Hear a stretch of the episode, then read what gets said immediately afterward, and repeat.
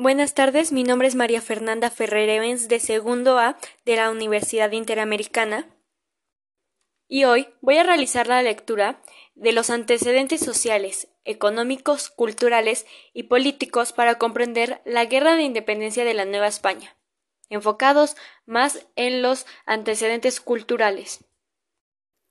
A finales de la época colonial, los territorios que componían el virreinato de la Nueva España habían experimentado un esplendor económico nunca antes visto. Había quedado atrás el estancamiento de mediados del siglo XVIII y la población comenzó a crecer de forma acelerada. Así, entre 1742 y 1810, año en que inició la Guerra de Independencia, se calcula que el número de habitantes pasó de 3.3 a 6.1 millones de personas. Se recuperaron principalmente las comunidades indígenas, que solían estar en espacios rurales, aunque también hay que decir que comenzaron a desarrollarse y a crecer algunas ciudades, especialmente en el centro del país, como la Ciudad de México, capital del virreinato, y Puebla, y lo que hoy conocemos como el estado de Guanajuato.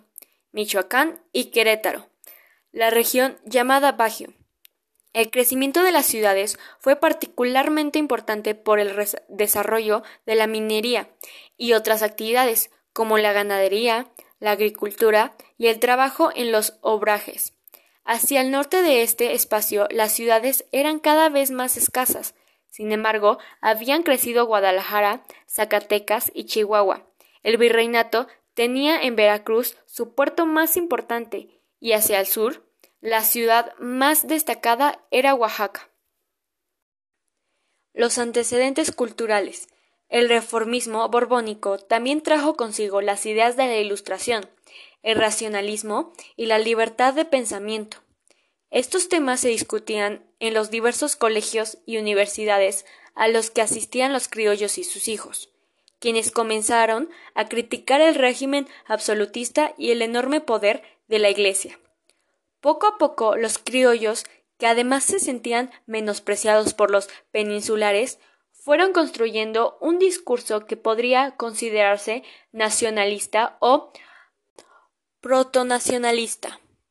Muchos de ellos reivindicaron la naturaleza de América y de la Nueva España, enervolaron el pasado prehispánico y se asumieron como herederos de las culturas precolombistas. Una noción patroica comenzó a surgir y acuñó diversos símbolos, como la Virgen de Guadalupe, que representaba el mestizaje que se había producido en México, y que también sirvió para repensar en una identidad nacional concreta.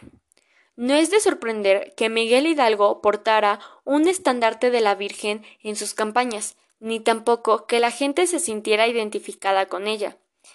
En este poderoso juego de símbolos y de construcción de identidad, la idea de que el virreinato tenía los recursos suficientes para garantizar la felicidad de sus habitantes fue cobrando cada vez más fuerza. Así, la emancipación comenzó a construirse en el terreno de la cultura y de las ideas. Bueno, en resumen, la base de la economía en México durante lo que fue el periodo que abarca la Nueva España, en la que fue el, la guerra de independencia, se basó en la minería, principalmente, en la que fue en la explotación del oro y la plata, y la producción de minería tuvo su mejor desarrollo en el siglo XVIII, lo cual les ayudó a que la parte económica subiera mucho, lo cual también provocó que hubiera eh, que los novohispanos pagaran un 70% más de impuestos. Bueno, pues los antecedentes políticos se podría decir que fueron considerados o traídos por las ideas que nos trajo la Ilustración y que se situaban en el funcionamiento del mundo y las sociedades, que trajo también consigo nuevas formas de concebir el Estado y hacer política que fueron traídas desde España. Cambiaron mucho la forma de pensar, entonces también cambiaron la forma política aquí en México. Lo dividieron en los poderes ejecutivo, legislativo y judicial. Y por último, los antecedentes culturales, por lo mismo de que se cambió mucho la idea gracias a que trajeron muchas formas de pensar nuevas, también la cultura cambió, pero eso sí, eh, la, muchas, de hecho se recuperaron muchas muchas comunidades indígenas, eh, subió de 3.3 a 6.1 millones de pobladores, lo cual hizo que la mayoría fuera indígenas y creciera la, la población y la forma de pensar cambió a una identidad nacional concreta. Y se creía fuertemente en la idea de que el virreinato tenía los recursos suficientemente altos para garantizarles la felicidad a los habitantes y esto fue cobrando cada vez más fuerza. Bueno, pero ¿cómo se desarrolló la idea del nacionalismo entre los criollos y por qué fue tan importante para la independencia?